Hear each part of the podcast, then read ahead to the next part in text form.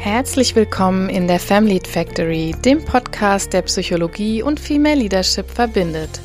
Mein Name ist Silke Rouge, ich bin Psychotherapeutin und Coach und ich möchte dir helfen, dich selbst besser zu verstehen, damit du mit einer guten Lebensqualität in Führung gehen kannst.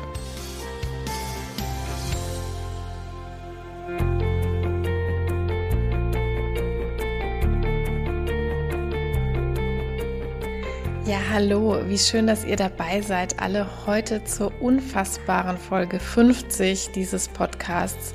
Wenn man mir das vor ein paar Monaten erzählt hätte, dass es jetzt ja schon so weit vorangeschritten ist, ich die 50. Folge heute produziere und der Podcast jetzt fast schon ein Jahr am Start ist, ich hätte es wahrscheinlich nicht geglaubt, aber es ist tatsächlich soweit. Also heute die Folge 50 und ich habe letztes Mal angekündigt, ich werde mir für heute was ganz Besonderes ausdenken.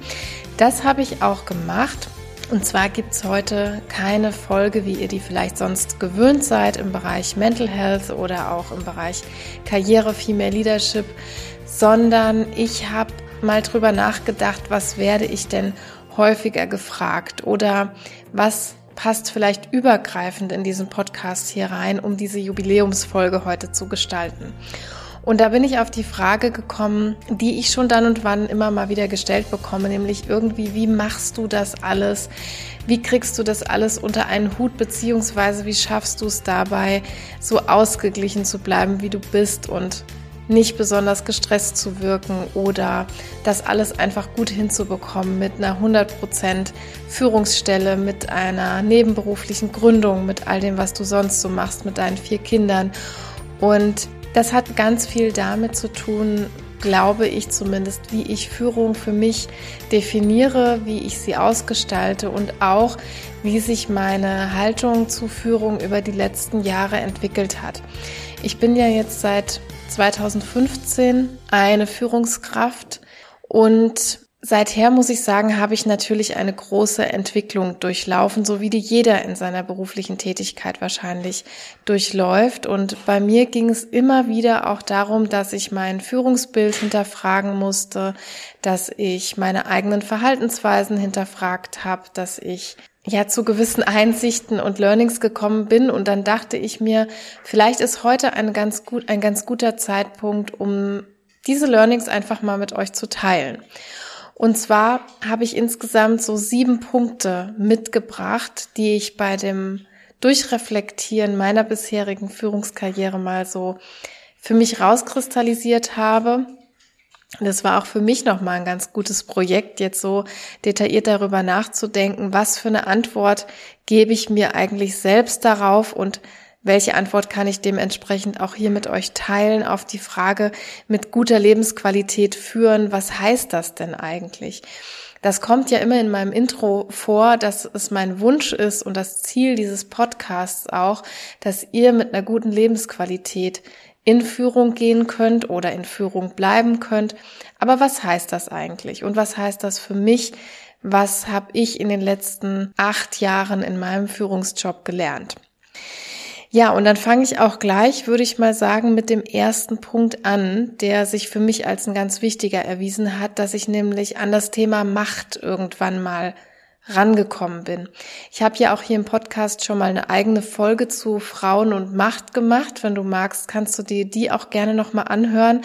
Aber gerade in puncto Lebensqualität in der Führung hat das für mich was ganz Großes ausgemacht, als ich irgendwann Macht nicht mehr als was Negatives begriffen habe. Also das ist ja ein furchtbar negativ konnotierter Begriff den man oft so mit, mit Diktatur und mit Autokratie und mit Ellenbogen da sein und mit anderen was wegnehmen und mit sich über andere stellen verbindet.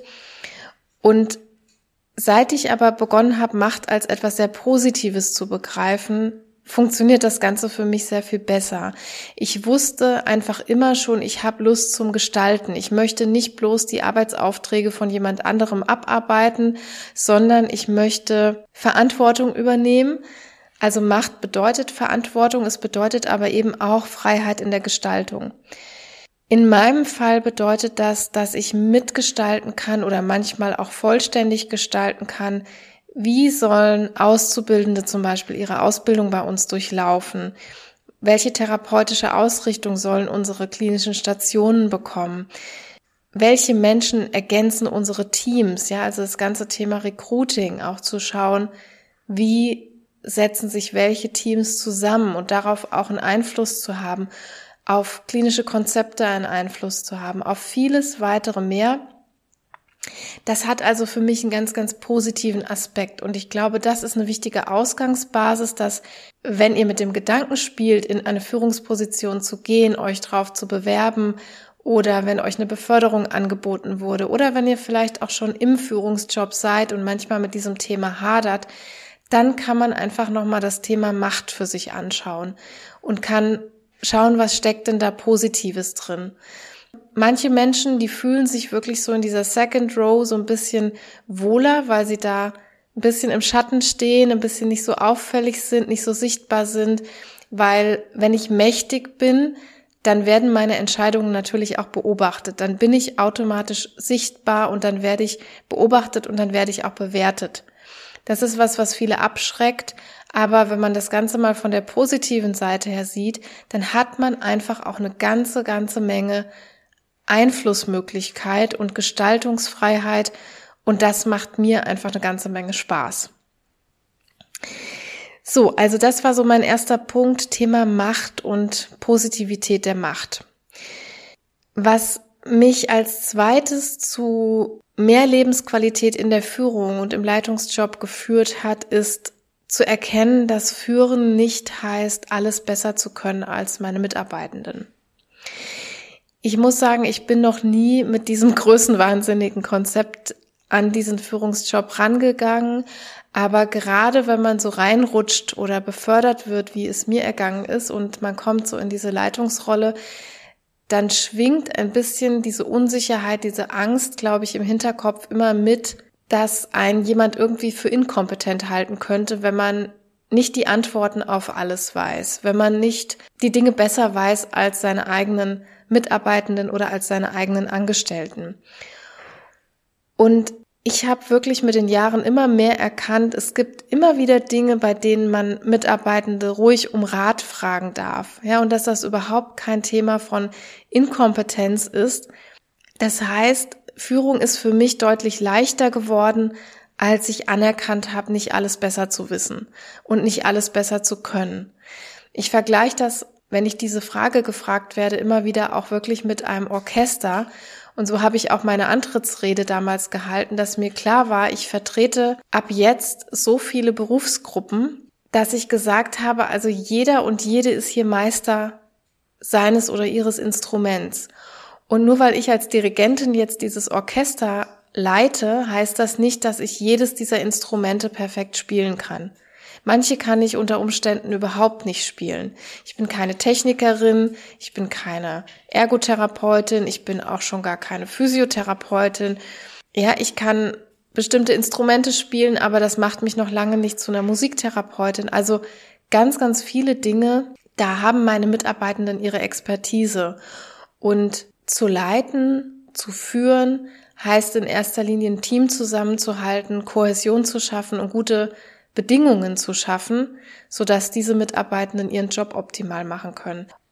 Wenn man sich diese Haltung aneignet, dass es in keinster Weise eine Schwäche ist, wenn man hier und da um Rat fragen muss, Mittlerweile sehe ich das eher so, dass ich um Rat fragen darf, weil ich eine ganz, ganz große Expertise in meinem Team habe, weil die Menschen unglaublich begabt sind in dem, was sie tun und es bereichert ungemein, sich da auszutauschen. Je diverser das Team ist, ihr wisst, dass ich schon immer für Diversity hier eine ganz große Lanze breche, aber je diverser ein Team ist, von der Altersstruktur, von der Geschlechterverteilung, andere Inklusionskriterien, also je diverser, je breiter ich aufgestellt bin, desto mehr Möglichkeit habe ich natürlich auch für die verschiedensten Fragen anzudocken. Und das ist also mein Punkt zwei, den ich jeder und jedem von euch nur mitgeben kann. Haltet euch selber nicht für allwissend und allmächtig, sondern nutzt die Diversität eurer Teams und nutzt die Expertise eurer Teams. Ihr dürft fragen und ihr müsst nicht das können, was all eure Mitarbeitenden in ihren Fachkarrieren können. Ja, komme ich zu meinem Punkt drei und das ist, glaube ich, was an das jede Führungskraft einmal, mindestens einmal im Leben ihrer Leitungskarriere stößt und das ist das Delegieren. Ich habe lernen müssen zu delegieren und zwar gibt's ja ganz verschiedene Gründe, warum man das vielleicht anfangs noch schlechter kann oder warum einem das schwerer fällt. Also mir fiel das zu Beginn schon sehr schwer aus dem Glaubenssatz heraus, ich delegiere nur das, was ich selbst nicht kann. Und das ist natürlich sehr, sehr tückisch gewesen. Denn natürlich kann man viele gerade sehr leichte Aufgaben. Man kann selber jedem einzelnen Praktikanten auf seine Anfrage antworten. Man kann auch selber viele kleine E-Mails zurückschreiben. Man kann selber irgendetwas eintüten. Man kann selber einen Beschaffungsantrag über eine Glühbirne stellen. Das sind alles Dinge, die ich natürlich selber kann und die ich lange Zeit auch selber gemacht habe. Also man darf sich vorstellen, das ging alles über meinen Tisch. Wenn Kugelschreiber bestellt werden mussten, wenn Glühbirnen ausgewechselt werden mussten, wenn Tausende von Praktikantenanfragen reinkamen. Das waren alles kleine Dinge, die ich selber gemacht habe, weil das mir erstmal total absurd vorkam, so etwas zu delegieren, weil ich dachte, das sind so Kleinigkeiten. Das dauert ja alles irgendwie nur zwei Minuten. Und ehe ich jetzt irgendjemandem gesagt habe, schreib doch bitte diesen Praktikanten zurück, habe ich es ja schnell lieber selber gemacht. Oder andere Dinge, die man vielleicht noch mühevoller erklären muss, dann habe ich ganz oft gedacht, ich mache das schnell selber, dann ist es weggearbeitet und es sind ja so leichte Aufgaben, die ähm, brauchst du ja gar nicht zu delegieren. Delegieren kannst du irgendwas, wofür sich's auch lohnt, was entweder ganz, ganz lange dauert, umständlich ist oder was du selber gar nicht kannst.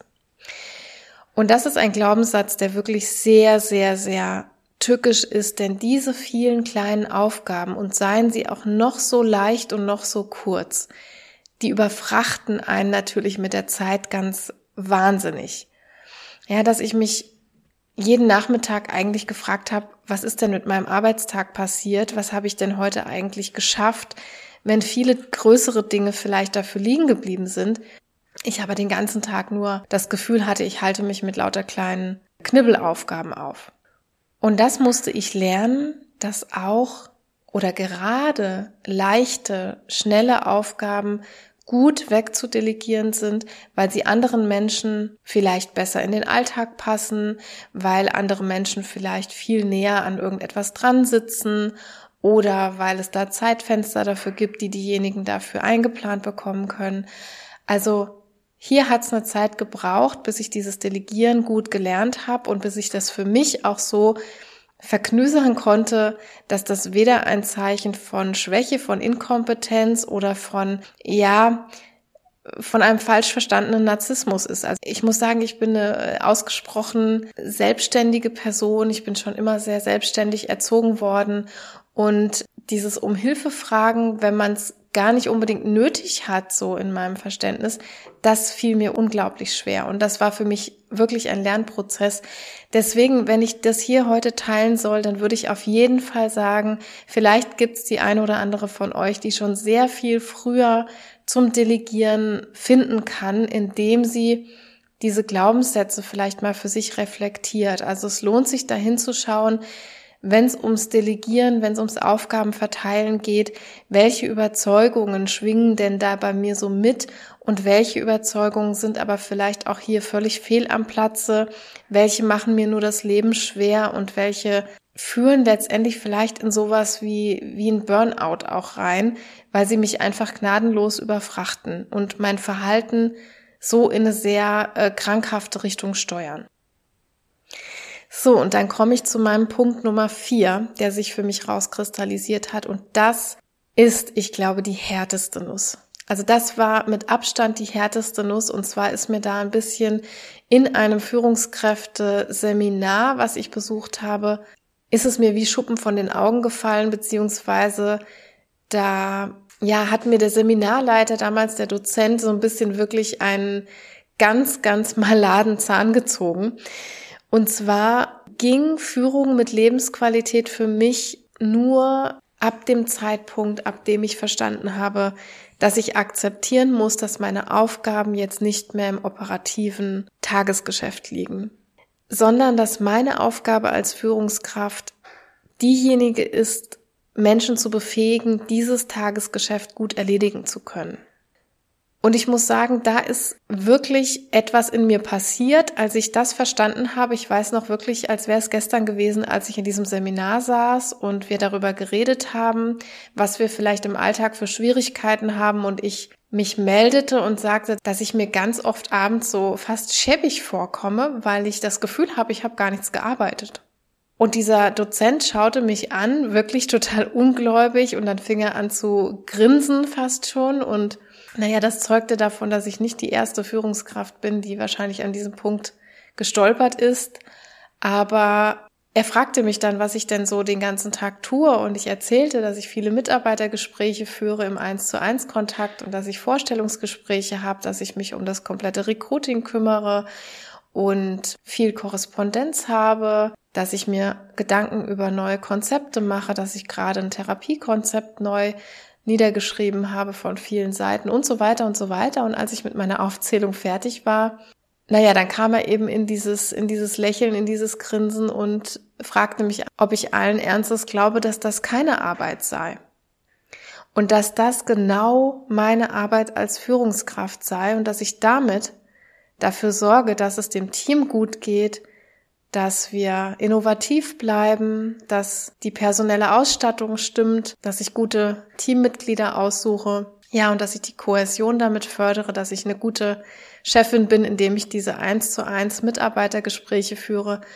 Und ich muss sagen, das war dann wirklich so ein Wendepunkt, dass ich verstanden habe, okay, das operative Tagesgeschäft ist eins und das war ja auch bis zu diesem Zeitpunkt immer meine Arbeit gewesen. Das heißt, ich konnte abends an der Anzahl der Patientenkontakte ablesen oder auch an der Qualität, wie gut ging es meinen Patienten nach einem Gespräch. Daran konnte ich ablesen, ob ich erfolgreich war oder nicht.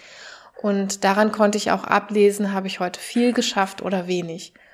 Und ab dem Zeitpunkt, da ich in die Führungsrolle gekommen bin, ja, kam mir das irgendwie immer vor, als, als hätte ich kaum was geschafft. Wenn ich dann viele Telefonate geführt habe oder so, das ging alles so links an mir vorbei und Ab diesem Zeitpunkt konnte ich wirklich mit mehr Lebensqualität führen, weil ich verstanden habe, nicht das operative Geschäft, sondern das Strippenziehen hinter den Kulissen und die konzeptionelle Arbeit, das ist jetzt mein Business und das ist das, was ich mir auch wertschätzen darf. Also das vielleicht nochmal so als Impuls für all die, denen es vielleicht genauso geht, also die abends nicht so richtig messen können. In unserer Wissensökonomie können wir das ja auch oft schlecht messen, gerade wenn es um das Thema Entwicklung von Konzepten oder kreative Entwicklungen geht, dann können wir abends einfach sehr schlecht messen in einer Quantität. Was haben wir denn da über den ganzen Tag gemacht? Und du darfst dir eben auch wertschätzen. Und das ist eine wesentliche Entwicklungsaufgabe eben an der Stelle, dass wir uns wertschätzen lernen, dass auch diese konzeptionelle Arbeit hinter den Kulissen eine ganz, ganz wichtige Arbeit ist und dass das der Kern unserer Arbeit ist.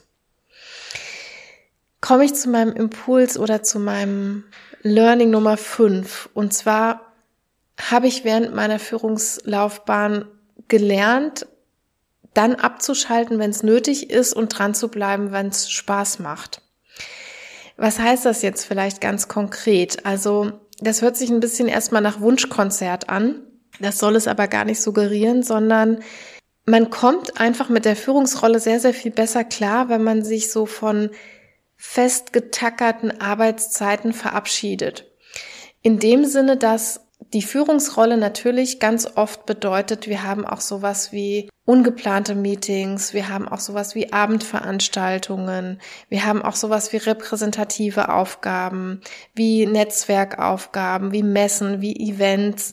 Also ich kann das jetzt gar nicht alles aufzählen. Ihr selber, wenn ihr da drin steckt, wisst, was das alles bedeutet. Und ich muss sagen, bei mir persönlich hat das mobile Arbeiten nochmal wirklich einen Wendepunkt gebracht, gerade als Mutter von vier Kindern. Das heißt, ohne dass man jetzt seine Wochenarbeitszeit massiv überschreiten muss, sollte man aber einfach schauen, wann ist es vielleicht ein bisschen ruhiger im Geschäft und wann ist jetzt eine große Aktion gefragt. Das heißt, ich habe gelernt über die Jahre bei einer völlig gleichbleibenden Wochenarbeitszeit wirklich mein, mit meinen Kräften zu haushalten und zu schauen, wann kann ich jetzt in der ruhigen, vielleicht konzeptionellen Arbeit bleiben, wann ist so eine Deep Work Zeit und wann ist eher so eine ja, High Life, Halligalli Zeit, wo viel Repräsentation gefragt ist, wo viele Kontakte gefragt sind und so weiter. Also insgesamt meine ich damit, dass es wirklich gut tut, ein Barometer dafür zu entwickeln, wann du besonders gefragt bist und wann aber auch Zeiten zur Regeneration sind und vor allem auch, wo deine eigenen Grenzen liegen. Wenn man sehr gut seine eigenen Grenzen, seine roten Linien und auch seine Leistungsfähigkeit kennt. Also ich kenne mittlerweile meine Leistungskurve sehr, sehr genau. Und ich weiß, ich habe morgens ab kurz vor sieben die ersten Stunden eine ganz lange Phase, wo ich richtig Deep Work machen kann, wo ich am Rechner sitzen kann, stundenlang etwas ausarbeiten, schreiben kann, wo ich E-Mails beantworte und so weiter und ähm, weiß, zu anderen Zeiten ist das vielleicht nicht so und dann kann ich eher in den persönlichen Kontakt gehen, der mich selber dann nochmal aktiviert hält. Wenn ich dann am Rechner sitzen würde, würde ich wahrscheinlich sehr versacken oder würde sehr motivationslos oder sehr müde am Rechner sitzen und dann lege ich mir da eher andere Termine rein. Diese Freiheit geben die Führungsrollen in aller Regel. Ich meine, ich kann jetzt natürlich nicht für alle Branchen und für alle Bereiche sprechen, aber in aller Regel bringt die Gestaltungsmacht hier aus Punkt Nummer eins auch eine gewisse Gestaltungsfreiheit der eigenen Arbeitskapazität mit sich. Das heißt, wie gesagt, nicht, dass ich an einem Tag weniger arbeite oder dass ich in einer Woche weniger arbeite, als das eigentlich gefordert ist. Ganz im Gegenteil, meistens ist es ja eher mehr, als in unseren Arbeitsverträgen verzeichnet ist. Aber die Einteilung dessen, wie halte ich mit meinen Kräften Haus und wie muss ich mich auch regenerieren, so dass ich dann für gewisse Sachen wieder fit bin und ähm, den Kopf frei habe dafür. Das bietet sich wirklich an, sehr, sehr gut für sich rauszukriegen, wie die eigene Leistungskurve ist und wie man sich das am besten verteilt. Und für mich war es, wie gesagt, mit der mobilen Arbeit sehr, sehr viel besser möglich. Ich konnte das sehr, sehr viel besser einteilen. Also um nur ein Beispiel zu geben, wenn meine Kinder dann abends im Bett liegen beispielsweise und mir fällt noch irgendwas ein, was ich vielleicht für morgens noch äh, abarbeiten kann, dann mache ich das liebend gerne abends und setze mich nochmal an den Rechner und mache vielleicht zwischen 20 und 22 Uhr nochmal was, während ich dann vielleicht um die Mittagszeit eher eingespannter bin oder wo ich eher an anderer Front gebraucht werde und Somit lässt sich das wunderbar einteilen und eben an die eigene Leistungsfähigkeit und an die eigenen Regenerationsphasen so ein bisschen anpassen. Das hat also zu sehr viel mehr Lebensqualität in meinem Führungsalltag geführt. Ja, Punkt Nummer 6 ist für mich ganz klar der Punkt Vernetzung und Austausch. Ich weiß, das ist mittlerweile schon fast so ein bisschen abgedroschen, weil Netzwerken austauschen. Also gerade diese, dieses Thema Networking wird natürlich an jeder Stelle genannt, auch gerade wenn es um Beruf und Karriere geht. Aber für mich war das so, dass man als Führungskraft ja häufig erstmal seine alten KollegInnen auch verliert, in Anführungsstrichen. Das passiert natürlich in hohem Maße, wenn ich dann in eine andere Firma, in ein anderes Unternehmen wechsle. Bei mir war es jetzt der Fall, dass ich hoch in die Leitung befördert worden bin.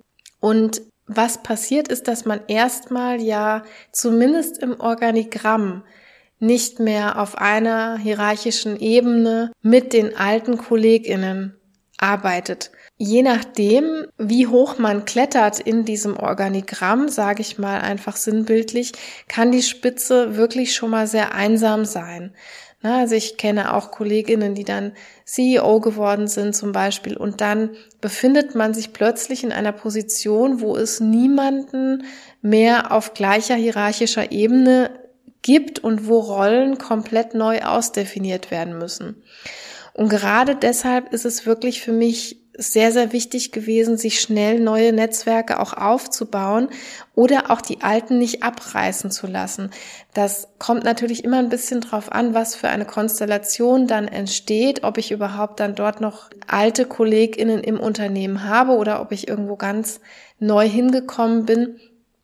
Aber wenn es darum geht, die alten Bande nicht abreißen lassen zu wollen beispielsweise, dann hilft auch einfach ein aufrichtiges Gespräch, zum Beispiel wie schwer es einem jetzt fällt, Chef oder Chefin dieser ehemaligen KollegInnen zu sein. Also da würde ich immer dafür plädieren, sowas auch nach einer Zeit offen anzusprechen und hier auf eine sehr persönliche, verletzliche Ebene auch zu gehen. Denn nichts ist ja authentischer, als die Situation einfach so zu beschreiben, wie sie ist dass diese Situation nämlich erstmal furchtbar komisch ist, wenn man vorher in Peer Groups gearbeitet hat, in kollegialen Verbünden und wird dann hochbefördert und ist auf einmal jetzt nicht mehr Kollegin, sondern ist auf einmal Chefin. Also dazu werde ich mit Sicherheit auch noch mal eine eigene Folge machen, aber ich kann nur so für meinen Teil sprechen, dass meine Lebensqualität als Führungskraft hier deutlich gestiegen ist, als ich für mich einerseits so das neue Netzwerk aufgebaut habe und ich habe ein super kollegiales äh, Leitungsteam, in dem wir alle miteinander sehr kohäsiv und sehr warmherzig miteinander arbeiten. Das hat sehr vieles erleichtert, auch eben sowas wie Mentoring-Prozesse. Das spielt eine ganz wichtige Rolle, also Vernetzung mit Menschen, die schon länger in der Führungsrolle sind. Da habe ich Gott sei Dank ganz, ganz liebe Kolleginnen, auf die das zutrifft und die hier auch diesen Mentoring-Aspekt für mich abbilden. Ja, aber einfach auch an anderer Stelle klar zu machen, dieser Rollenwechsel fällt mir gerade schwer und wie können wir also die alten Kolleginnen und ich, wie können wir jetzt gut damit umgehen und was wünschen wir uns gegenseitig und was sind vielleicht so Schwierigkeiten? Ja, und zum Vernetzen gehören übrigens auch alle Abteilungen im eigenen Unternehmen. Und das kann ich an der Stelle vielleicht auch noch mal einfügen.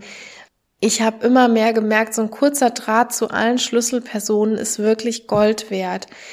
Wie erreiche ich das? Durch aufrichtige Fragen würde ich an der Stelle antworten und Empathie für die jeweilige Position. Ja, ich denke manchmal, dass eine Hospitation in allen möglichen Abteilungen wirklich was ganz Wundervolles ist. Ich weiß, dass es in manchen Unternehmen sogar Standard ist. Bei uns war das damals nicht so, aber ich habe es mir öfters schon mal gewünscht, weil dass natürlich das Verständnis und die Empathie für die anderen Kolleginnen, für die Abteilungen weitaus erhöhen könnte, wenn man die Arbeitsprozesse mal aus einer ganz anderen Perspektive sieht.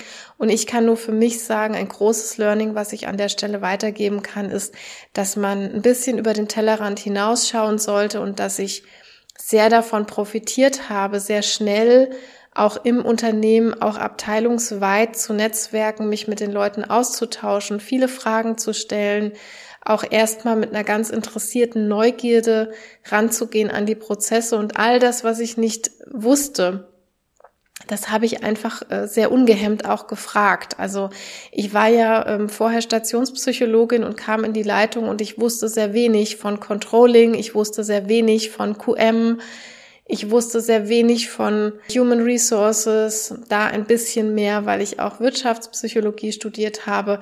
Aber es gab viele andere Abteilungen, nicht zuletzt dann sowas wie Bauabteilung, IT, was alles dazu gehört und natürlich auch die Pflege, die bei uns eine ganz große Rolle spielt, da einfach neugierig zu bleiben und sich auszutauschen und ähm, ja, sich nicht unverhältnismäßig auf irgendein hohes Ross zu stellen und zu denken, ich bin jetzt die Leitung. Da haben wir wieder so diesen Punkt vom Anfang. Ich weiß jetzt alles besser oder ich weiß überhaupt schon alles, was hier vor sich geht. Ich arbeite ja schon viele Jahre in diesem Unternehmen. Das habe ich mir sehr, sehr zügig abgewöhnt und ich glaube, das macht auch einen nicht zu vernachlässigenden Teil an Lebensqualität aus, wenn man im Unternehmen gut vernetzt ist, wenn man weiß, wen man fragen kann wenn man das Gefühl hat, man bekommt auch an der einen oder anderen Stelle Support. Ja, und dann komme ich zu meinem allerletzten Punkt, den ich für mich rauskristallisiert habe, ist bestimmt nicht der letzte auf der Liste, aber es ist zumindest einer der wichtigen, die mir eingefallen ist beim Reflektieren. Und das war ganz klar so die Auseinandersetzung mit dem Glaubenssatz, ich möchte von allen gemocht werden. Ich weiß, dass das ein Glaubenssatz ist, den ganz, ganz viele Menschen, nicht nur Frauen, sondern alle Menschen da draußen teilen. Ich möchte möglichst von allen gemocht werden. Und dieser Glaubenssatz, der war besonders in meiner Anfangszeit der Führung wirklich noch sehr, sehr stark präsent. Und eigentlich wird man aber mit Entscheidung Nummer eins torpediert mit Selbstzweifeln. Also wenn man als Führungskraft die allererste Entscheidung treffen muss, egal welche das ist, dann kommen sofort die Selbstzweifel hoch, weil dieser Satz, diese Überzeugung, ich möchte von jedem gemocht werden, allerspätestens dann zum ersten Mal angegriffen wird. Und aus meiner heutigen Erfahrung kann ich sagen, dass das, was man entscheidet, das finden meistens so 25 Prozent richtig gut. Das finden vielleicht 25 Prozent richtig, richtig bescheiden. Und 50 Prozent finden das vielleicht so ganz okay. Und ganz okay war für mich aber lange Zeit wirklich kaum auszuhalten. Ich habe mich so ein bisschen gefühlt in meiner Anfangszeit wie eine Kanzlerkandidatin im Wahlkampf. Ne? Also man wird beobachtet, man wird bewertet, Manchmal wird man offensiv bewertet, manchmal wird man auch nur hinter vorgehaltener Hand bewertet. Man interpretiert Augenrollen, man interpretiert Desinteresse, man interpretiert Körperhaltungen von Mitarbeitenden. In meiner ganzen Anfangszeit war das wirklich harter Tobak.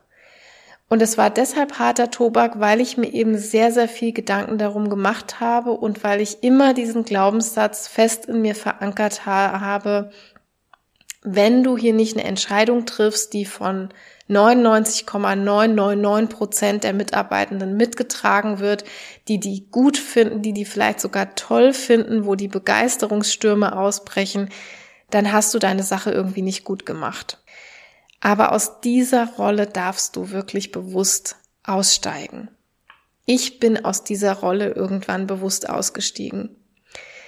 Ich laufe nicht mehr herum und versuche Ideen zu präsentieren, die möglichst viele Leute im Konzern gut finden, damit sie mich gut finden. Ne, so dieser siebte Punkt, der ist, glaube ich, die wohl schwierigste Herausforderung für Führungskräfte, weil es ja einerseits bedeutet, eigene Entscheidungen so ein bisschen zu, ja, fast zu entpersonalisieren.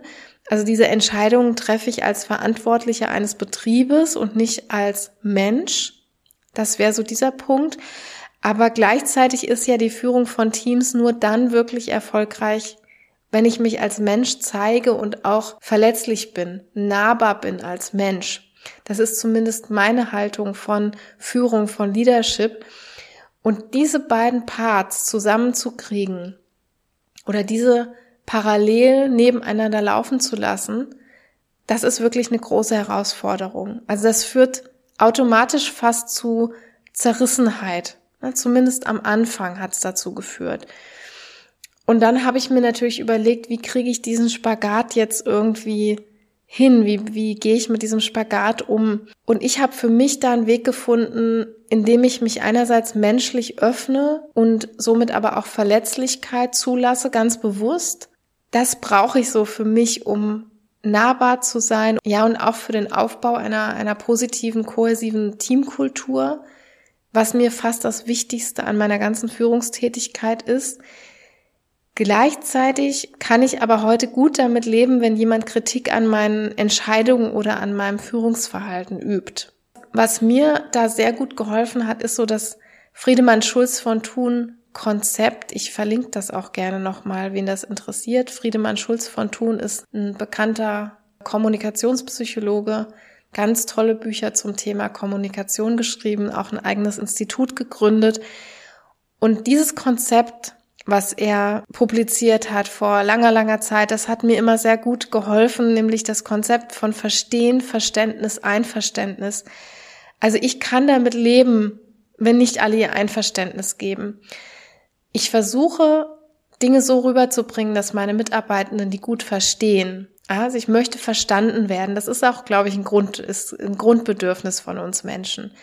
Ich sorge also dafür, dass die mich gut verstehen und ich freue mich natürlich, wenn sie Verständnis dafür entwickeln, wenn ich mich so gut erklären kann, dass sie ein Verständnis dafür entwickeln, warum ich diese Entscheidung so treffe. Aber ich kann damit leben, wenn nicht alle ihr Einverständnis geben. Das müssen sie auch nicht.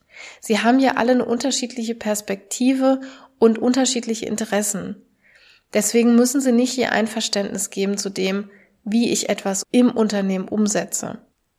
Summa summarum, wenn ich auf ein hundertprozentiges Einverständnis meines Teams warten würde, dann wäre ich de facto handlungsunfähig. Weil diese Situation, wenn 100 Prozent meiner Mitarbeitenden komplett hinter einer Entscheidung stehen, komplettes Verständnis und Einverständnis für diese Entscheidung geben, das ist eine Situation, die fast äh, irreal ist. Die wird's kaum geben. Ja, wenn ich nicht in einem Drei-Mann-Startup oder Drei-Frau-Startup arbeite, wo so ein hundertprozentiges Einvernehmen vielleicht leichter zu erzielen ist. Aber da, wo ich viele Berufsgruppen habe, ein diverses Team habe, verschiedene Interessenslagen habe, da werde ich immer im Dissens landen. Und der Zeitpunkt, an dem ich das für mich verinnerlicht habe und wo ich das radikal akzeptiert habe, dass ich es höchstens zu verstehen und manchmal auch zu Verständnis, aber nicht immer zum hundertprozentigen Einverständnis meiner Mitarbeitenden bringe, seit diesem Tag führe ich mit mehr Lebensqualität. Ja, meine lieben Zuhörenden, das ist ein bisschen das Schlusswort für meine heutige Folge, die ein bisschen besonders war, weil ich euch einfach mal habe teilhaben lassen an meinem persönlichen Werdegang, an meinem persönlichen Lernprozess durch die letzten acht Jahre in meiner Führungsrolle und an den Herausforderungen, aber vielleicht auch ein bisschen eine Idee geben können, konnte, wie ich diese Herausforderungen für mich gelöst habe. Ich bin mir ganz sicher, dass ganz viele von euch an ja den gleichen Herausforderungen manchmal hängen bleiben und wenn du so das Gefühl hast, ich komme da alleine nicht weiter, dann kann ich dir nur dazu raten, such dir einen Sparringspartner, der da mit dir gemeinsam draufschaut, im Zweifel sind Coaches wie ich da die richtigen Personen, weil sie natürlich objektiver, manchmal auch professioneller da drauf schauen können, als das irgendwelche Freunde, Bekannte, Nachbarn und KollegInnen können. Und ja, ich kann dir anbieten, wenn du gerne einen Coaching-Prozess starten möchtest, um mal über deine Herausforderungen in deiner beruflichen oder persönlichen Rolle drüber zu schauen und gegenseitig zu reflektieren und da auch professionelle Hilfe bekommen möchtest, dann darfst du dich natürlich gerne bei mir melden. Die Kontaktdaten findest du alle nochmal in den Show Notes. Am leichtesten geht das über die Homepage www.family-factory.com, aber auch über alle anderen Kanäle, die du, wie gesagt, nochmal findest. Ich würde mich freuen, von dir zu hören, aber auch vor allem über ein Feedback, wenn du vielleicht auch Herausforderungen in deiner Führungsrolle siehst oder wenn du dich überhaupt erst mit dem Gedanken an eine Führungsrolle trägst und da vielleicht an gedankliche Hürden stößt, lass mich doch gerne mal darüber wissen und teile die mit der Community, zum Beispiel bei Instagram oder LinkedIn in meinen Accounts. Du kannst gerne mal Kommentare zu dieser Folge hier hinterlassen. Das würde mich sehr, sehr freuen, da auch mit dir in den Austausch zu kommen. Wenn du ein paar Sekündchen Zeit hast, dann erübrige die doch bitte und lass dem Podcast eine Bewertung da. Ich würde mich darüber ganz, ganz arg freuen, weil sie dem Podcast helfen, einfach auffindbarer zu werden im riesengroßen Podcast-Universum, wo man sich kaum noch zurechtfindet, sodass die Schlagworte und die Sendungen auch an die Menschen geraten, die danach suchen und für die der Podcast eigentlich gemacht ist. Ich danke dir sehr wenn du meine Arbeit damit unterstützt. Und vielleicht hast du ja auch Lust, den Podcast zu abonnieren und öfters hier in diese Female Leadership Themen reinzuhören. Macht euch eine wunderschöne Restherbstwoche mit hoffentlich muckeligem Kamin oder Tee oder gutem Buch, was auch immer ihr in dieser Herbstzeit so macht. Wir hören uns wieder kommenden Montag in der Family Factory, pünktlich Montag 5 Uhr ist die neue Folge am Start. Ich freue mich auf euch. Macht's gut. Tschüss.